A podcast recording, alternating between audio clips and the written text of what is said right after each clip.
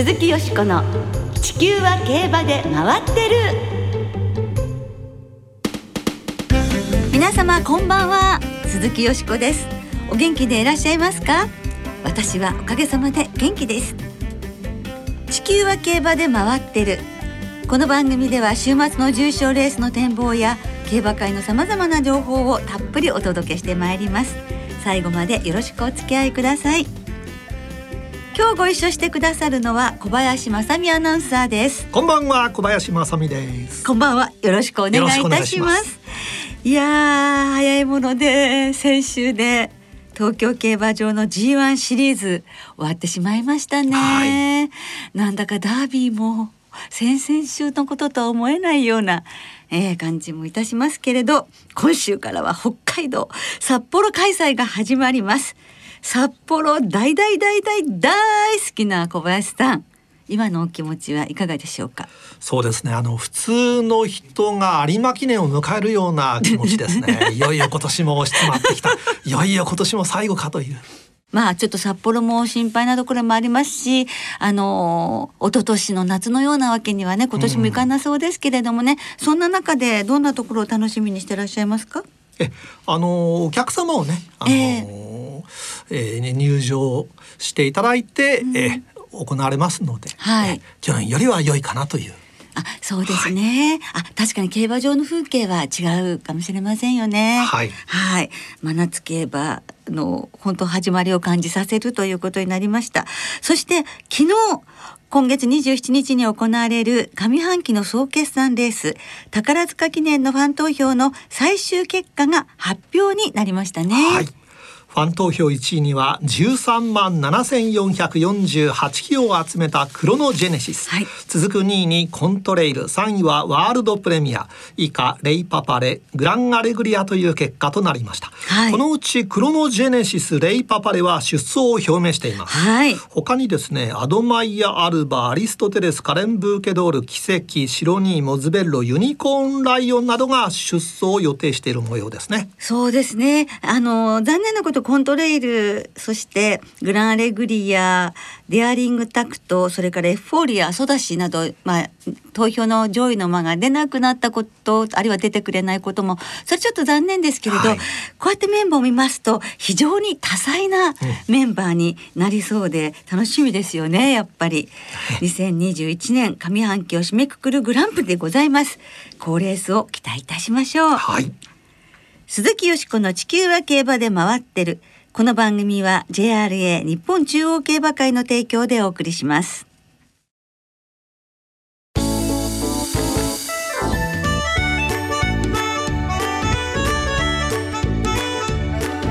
鈴木よしこの地球は競馬で回ってる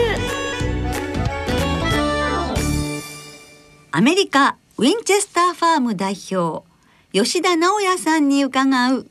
アメリカの競馬日本の競馬。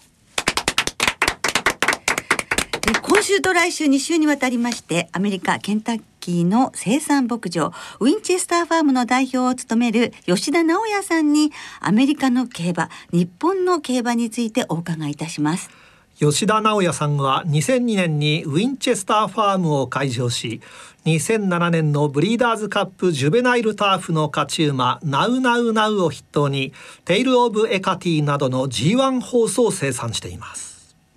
アメリカだけでなくて日本でも小倉大賞典を勝ったエーシン G ライン根岸ステークスのエアハリファといったった活躍馬を送り出していますね。はい。そして去年の東海ステークスの勝ち馬で今週のエプソムカップに出走を予定しているエアアルマスもウィンチェスターファームの出身馬です。はい。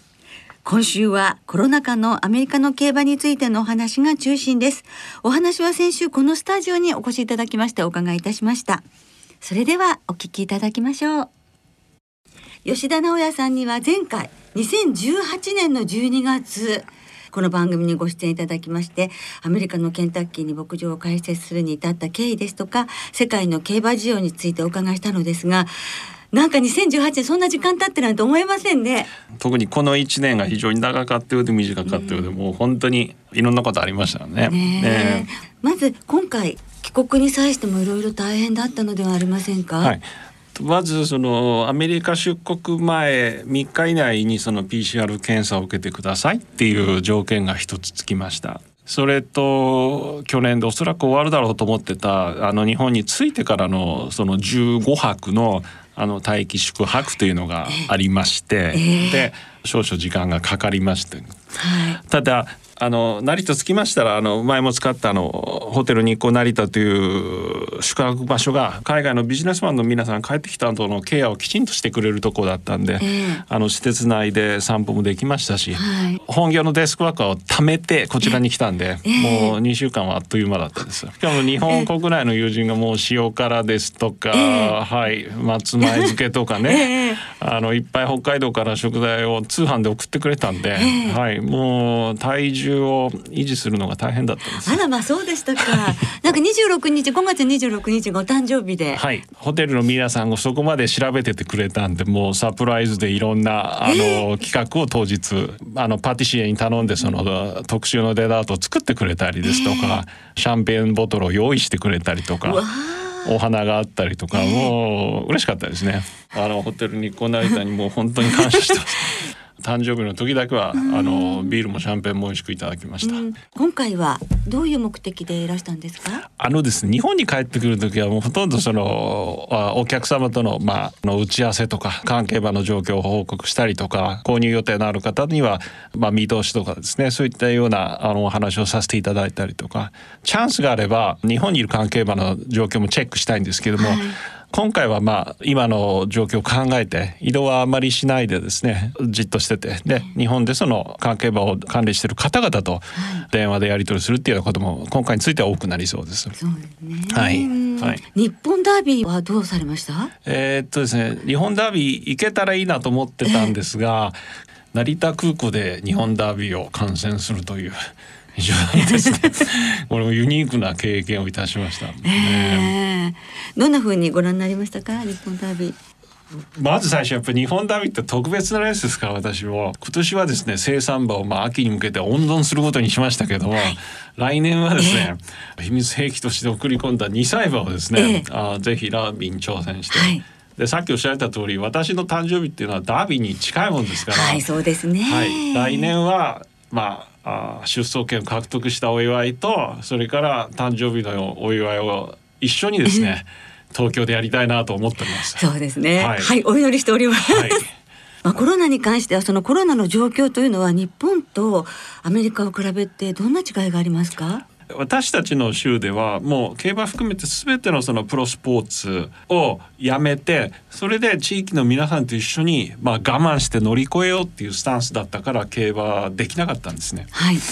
生産者としては非常に辛いものでした。うん、はいあの生産した馬の力を試す場がないっていうのはズバリ本当大変なもんです。何のために仕事してるんだっていうような気持ちもちょっぴりありましたから、だから今年の4月のキンランド開催っていうダービー前のその重要な開催で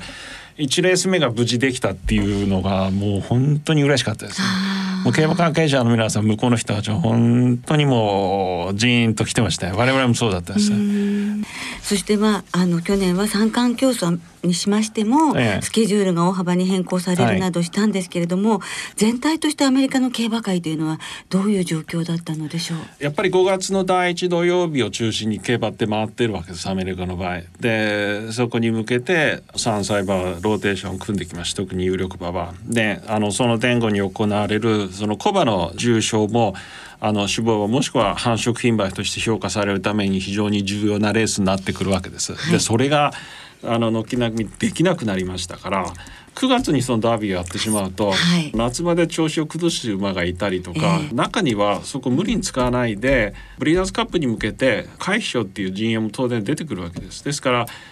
9月できたことは嬉しかったですけどやはりあのクラシック競争っていうのはあのもともとある日程でやるのが一番だなと思いました、ね。えー、えー、それと2歳戦できませんでしたしあと2歳馬の調教セールができなかったんで、はい、本来考えてたローテーションであのデビューできなかった2歳馬が多かったもんですから、えー、見えない影響が今年のケンタッキーダービー戦線までちょっとあったなっていうふうにその出走馬のローテーションなんか見てたら感じましたね。幸いその去年の2歳戦の中にはあの新種牡馬のあの初産駒で G1 を勝つっていうケースが多く出てきて、はい、私たち2歳新種馬場のランクっていうのもいつもその背後を考えたりとかする上で大切にしてる統計ですから。うん新しいそのあの血筋を持った馬たちが我々の予想以上の活躍をしてくれたんで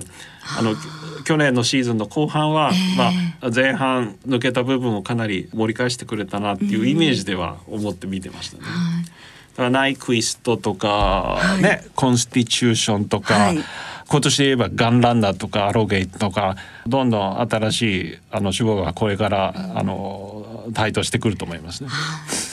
で競りの方にも影響ありました、はい、やっぱりあの一歳競りはあの例年よりもかなり数字的にも悪くてそれと購買者数が少なかったです。例年の3分の1もいなかったですよお客さん。オーストラリアの競り会社のようにそのリモートで上場場の情報を流すとか競りを行うっていう準備も不足してたんですね。あの一人の新型コロナウイルスのワクチンの接種が進んでだいぶアメリカはあの落ち着いているように見受けられて、はい、ケンタッキーダービーでは本当お客様もたくさん入ってらしたように見えましたしマスクしてない方もいらしたりっていうのでそんな印象を受けたんですけれども、ええ、4月の第4週にその州政府から屋外ではあのマスクの着用の義務なしと、屋内ではしてください。ただその2回接種できた人は屋内でもマスクする必要はないですよっていうようなそのガイドラインが出たんですね。えー、お客様の例年の3分の1に制限しました。ここでクラスターを発生したら他のスポーツにも影響するんです。あの2日間で10万人入れるスポーツイベントっていうのは今年ケンタッキーダービーが初めてです。だからあの抑え込んだっていうメッセージを競馬界から他のプロスポーツ界に送る必要があったんで本当に皆さんあの気を使ってましたね。えー、ですけどあの3分の1でも、あれだけミントジュレップとか、はい、ビール飲んでたらアルコール症なくなって。あのコロナウイルスとかなんないんじゃないかなって見てました 呆れて見てましたね。こんなん飲むんかいでもそんなだったんですね、はい、やっぱり言ってしまえばね、はい、そういう気持ちにもなるでしょうしでもよくそのクラスターとかならないで。なりませんでした、ね、本当にね、ね、その後もどんどんその感染者数も減ってきましたし、えー、その感染率とかも数字も全部落ち着いてて、はい、で23週間じっと皆さん動向見てましたけど完全にあの抑え込みました？あのそういう中ではありましたけれども、はい、今年も日本のフランス語デイナが、アメリカの三冠レースのプリークネスステークスとベルモントステークスに参戦いたしましたけれども、この挑戦についてはいかがですか、えー、どう思われますか？まあダービーではなくてプリークネスベルモントと来てますからもう本当に純粋に挑戦ですから。あのベルモントステークス2400っていうのはアメリカの馬にとってはもう大変なんですね。抑えが効かないんで、はい、ですから足を貯めることを教わっている日本調教馬については狙いどころとしてはすごく面白いと思います。それとニューヨーク州でもそのベルモントとサラトガっていう2つの競馬場は割とあのダートにクッションをこう維持しながらあのメンテナンスをするんですよ。ですから言い方によってはそのあの深めのダートで競馬してる日本の馬場にあの共通する因子も少しあるんですね。まあ、直哉さんがお考えになる日本馬がアメリカのこのレースに出走してみたら挑戦してみたらいいんじゃないかっていうレースを挙げとしたら何でしょうか？えー、っとですね芝の重視はほとんど挑戦する意味があろうかと思います。っていうのは単純にそのヨーロッパのような深くて重い馬場じゃないですし統計も出ますからね、はい、有利だと思いますね。ダートの方はそのあの日本のダートと、まあ、あの粘土質の向こうとではやっぱり違うんでこれはえー、あの行ってみなきゃ分かんないっていう部分はあると思うんですね。あの前半から競馬を組み立てられるような馬はアメリカに行ってもあまりその気遅れせずに他の馬と競い合えるかもしれません。うん、本題とそれますけども西海岸だと輸送がやっぱり東海岸側の競馬場よりも楽なんですよ、えー、直行であのロサンゼルスに持ってこれますから、はい、あしかも気候が安定してて、えー、その重馬場不良馬場で悩まされる必要もないんで今年のようにサンディエゴ、まあ、ロサンゼルスから車で南に3時間のところ。でブリーダーズカップがある時は結構チャンスがあると思いますね。えー、ただ向こうのダートバーの層っていうのはやっぱ厚いもんですから、ね。ええ、まず行ってみてですねどれぐらいの立ち位置に日本のダートバーがいるかっていうのをあの誰かがずっと開拓し続けるべきだと思います。え。え、そういう意味であの森秀幸調教師は本当にもう30年ぐらいにわたってずっともう、はい。ね挑戦し続けていらっしゃるんですもんね。はい。はいえ。ーそして、えー、ちょうど今週末に東京競馬場で行われますエプソムカップに、ウィンチェスターファーム出身のエアアルマスが出走を予定いたしております、はい、いかがでしょうか？ご期待のほどはえー、っとですねはい期待しております。この馬、はい、あのデビューした時は芝ですごくいい走りを見せたんですね、うんはい、まあその後ダートに転向してで、え。ー、重賞を取ってるので。そうなんで強かったのでね、はい、競馬界の二刀流を目指しておりますんで、はい、無事出走するようであればあのすごく期待しております。はい、そうですね。もちろんそうですよね。はい、あのお聞きの皆さんもぜひ応援いたしましょう。はい、はい、ではデープソンカップも楽しみにい。たしております、ありがとうございます。今日はどうもありがとうございましりがとうございました。来週も引き続きよろしくお願いいたします。ということですけれどもいかがでしたか？まあ生産者の方にとってみたらやはり開催がないレースがないというのは一番の辛いところですよね。はい、あのお話ししながら本当に感極まれる表情でしたので、あのグッときましたね。本当にそう思いました。そしてあと実は来週お送りする吉田直也さんのお話の中で日本で生まれた馬を日本とは違った環境で育成してみたいとお話しされてるんですね。はい、でさらに2018年の2000ギニを買ったサクソンウォリアーは日本のディープインパクトサンクとは体型も違うでしょうというふうに収録前の雑談でおっしゃっていたんですね。とても興味深く伺ったんですけれどもそのサクソンウォリアーはまあ日本馬日本生まれとして2000銀に勝ちましたけれどもで先週そのこのインタビューの後英国オークスを日本産のディープインパクト3区牝馬のスノーフォールが圧勝2着に16馬審査っていうニュースが飛び込んできましたでしょう。ねだからなんかびっくりしたんですけれどもね。本当にあの強くてうんその体つきというのはその直哉さんのようにははっきりはわからないですけれどでもあんな衝撃的な走り方をするあんな勝利を飾るっていうところのその衝撃的なところはディープインパクト3区っぽいなと思いましたが 牝馬があのエプソムの 2400m をあんな強さで勝つなんてしかもそれが日本生まれってやっぱりとってもなんかこうねええような感じがしましたね。ね。いかがでした？いや本当に。ですから日本生まれの日本馬のディープインパクト3区と、はい、いつかこう戦ってほしいなと思いますね。本、当、いつか本当にそう思いますね。そんな夢も見ましたが、えー、来週も吉田直也さんのお話、アメリカを中心とした世界の競馬事情についてお話をお伺いしましたので、どうぞお楽しみなさってください。鈴木よしこの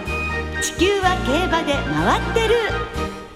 ここからは週末に行われる重賞を展望していきましょう。その前に先週予想しました安田記念、はい、よしこさんは生まれんでグランアレグリアから5点予想見事的中です。ありがとうございます。やりました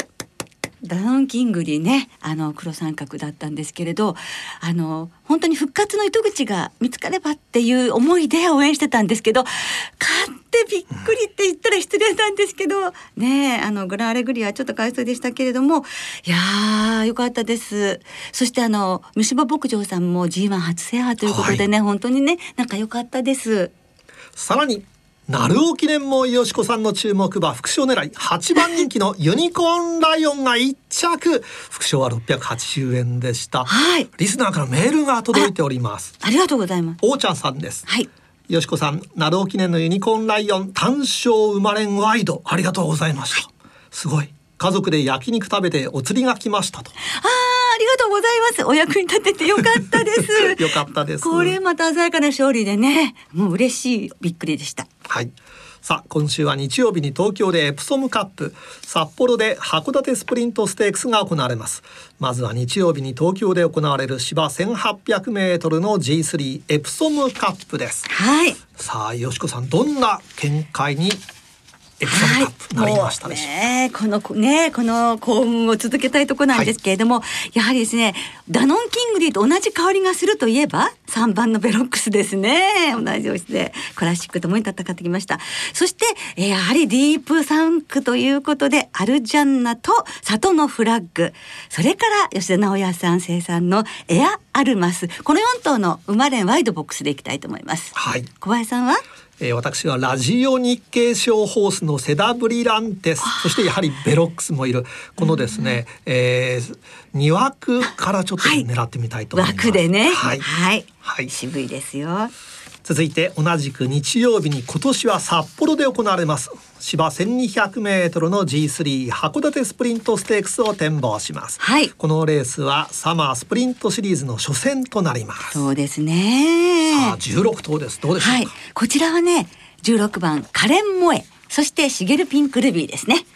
小林さんは？え私もあの10年前お母さんのカレンちゃんが勝ったレースを実況しておりますので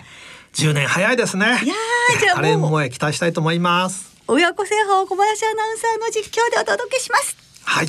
皆さんぜひね参考になさってくださいね。さあそれではリスナーの皆さんからいただいた予想もご紹介いたしましょう。お願いします、えー、まずはですね大抵無産区の高生さんです、はい、よしこさん先週の予想見事でした。私もあやかりたいですということです。エプソムカップはミラアイトーンから函館スプリントステークスは勝地コントラチェック狙いです、はい、よしこさんの予想と一致すると良いのですがとあります。あしいなくし一致しなかった、えー、勝さんとお読みしてよろしいんでしょうか。エプソムカップはヒュミドール函館スプリントステークスはカレンモエということです。加藤信弘さんはエプソムカップは谷川岳ステークスを勝ったシュリ函館スプリントステークスはオーシャンステークスを勝ったコントラチェックということです、はい、他にですねゾウタンさん函館スプリントステークスはカレンモエ。武田真美子さんはエプソムカップはアルジャンナ、うん、中堅さんエプソムカップは、えー、混戦組。ヤシャマルの一発に期待ということで、はい、ポカポカ湯たんぽさんはエプソムカップアルジャンナ。そして関谷馬右衛門さんは函館スプリントステークス。ケープコッド平成生まれの薮君は函館スプリントステークスカレンモエにそろそろタイトルをとあります、えー、カゾの上大ちゃんとお読みしてよろしいんでしょうか、えー、函館スプリントステークスはビアンフェとシゲルピンクルビーミッキーブリランテなどとあります。はい。そして皆さんたくさんのメールどうも今週もありがとうございました。ありがとうございました。時間の都合で全てご紹介できなくて本当に申し訳ありませんなおこの番組は金曜日のお昼過ぎに収録していますその後発表された出走取り消し機種変更などについては JRA のウェブサイトなどでご確認くださいまた重症予想は番組ウェブサイトのメール送信フォームから金曜日の正午までにお送りくださいはいお願いいたします来週はユニコーンステークス、マーメイドステークスの展望を中心にお届けいたします。お聞きの皆さんの予想、ぜひ教えてくださいね。お待ちしています。ろそろお別れの時間となりました。今週末は東京最終週の中京そして開幕週の札幌3つの競馬場でレースが行われます。先週からスタートした2歳戦は今週は3競馬場で2レースずつ全部で6つの新馬戦が行われますがその2歳戦単勝がお得です。はい JRA の2歳戦全場全レースの単勝を対象に通常の払い戻し金に売上の5%相当額が上乗せされ払い戻しされます。はい。よしこさん今週は注目されている馬いますでしょうか？今週はねすごいです。まず明日の東京5レースですよね、はい、ドレフォンとゆきちゃんの子供のハイアムズビーチが出ますでしょ？それから中京の5レースにですねこれ私の牝馬の第一指名馬ですね。10番に入りましたドゥラメンテ産駒のベルクレスタが出ます。そして日曜日の中京5レースではダグザが出ます。こちらはあの丹下さんの早めの一頭で紹介してもらった馬なんですよね。はい。こういった新馬たちが出ますのでとても期待しております。皆さんもどうぞご注目ください。はい。さあそして今週も東京中京札幌いずれの競馬場も事前にネット予約で指定席を購入された方だけがご入場いただけます。また札幌市関東地区愛知県関西地区広島県福岡県のウィンズパークウィンズなどでは勝ち馬投票券の発売を行わず一部の事業所を除いて払い戻しも行いません。詳しくは JRA のウェブサイトなどでご確認ください。はいよろしくお願いいたしますそれでは週末の競馬存分にお楽しみください。お相手は鈴木よしこと。小林正美でした。また来週元気にお耳にかかりましょう。鈴木よしこの地球は競馬で回ってる。この番組は JRA 日本中央競馬会の提供でお送りしました。